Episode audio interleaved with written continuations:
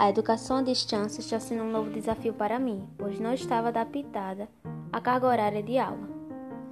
Está sendo uma experiência que nunca imaginei passar, pois se eu acredito que eu posso ser alguém no futuro, eu vou à luta. Por isso, eu estou usando o modo EAD para conseguir realizar meu sonho, aquilo que quero e aquilo que acredito. Eu faço parte da história EAD.